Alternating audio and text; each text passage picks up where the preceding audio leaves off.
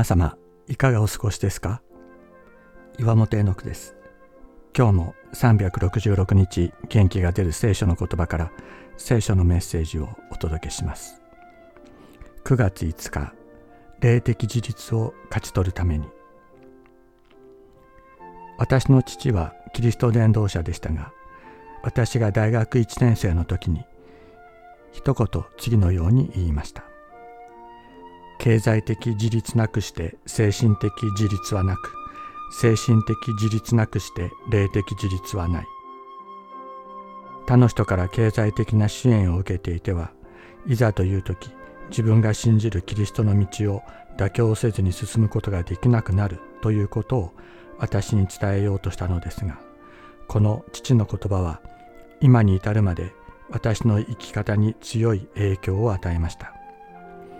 今私が大学の教師をしながら伝道し教会からは報酬を全く受け取っていないのは精神的霊的に自立したものとして自分が信じるキリストの道を伝えるためです。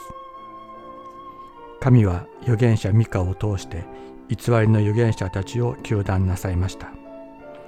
食べ物を持ってくる者には平和を。持ってこない者には呪いを語る偽りの預言者たちには神の言葉は決して与えられないと。金が教会の中で大きな発言力を持つようになることは決してあってはなりません。名前のついた献金には神からの報いが与えられることはないと主イエスも警告しておられます。またキリストの名を語りながら人を支配し金を集める者たちがいます。このような者たちには厳しい神の裁きがあることを忘れてはなりません。彼らに支配されてはなりません。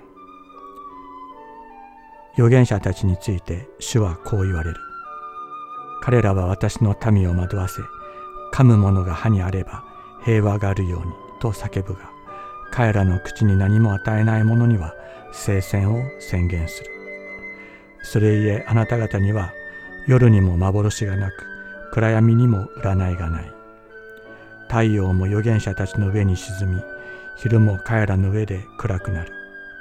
先見者たちは恥を見占い師たちは屈辱を味わう。彼らは皆口ひげを覆う。神の答えがないからだ。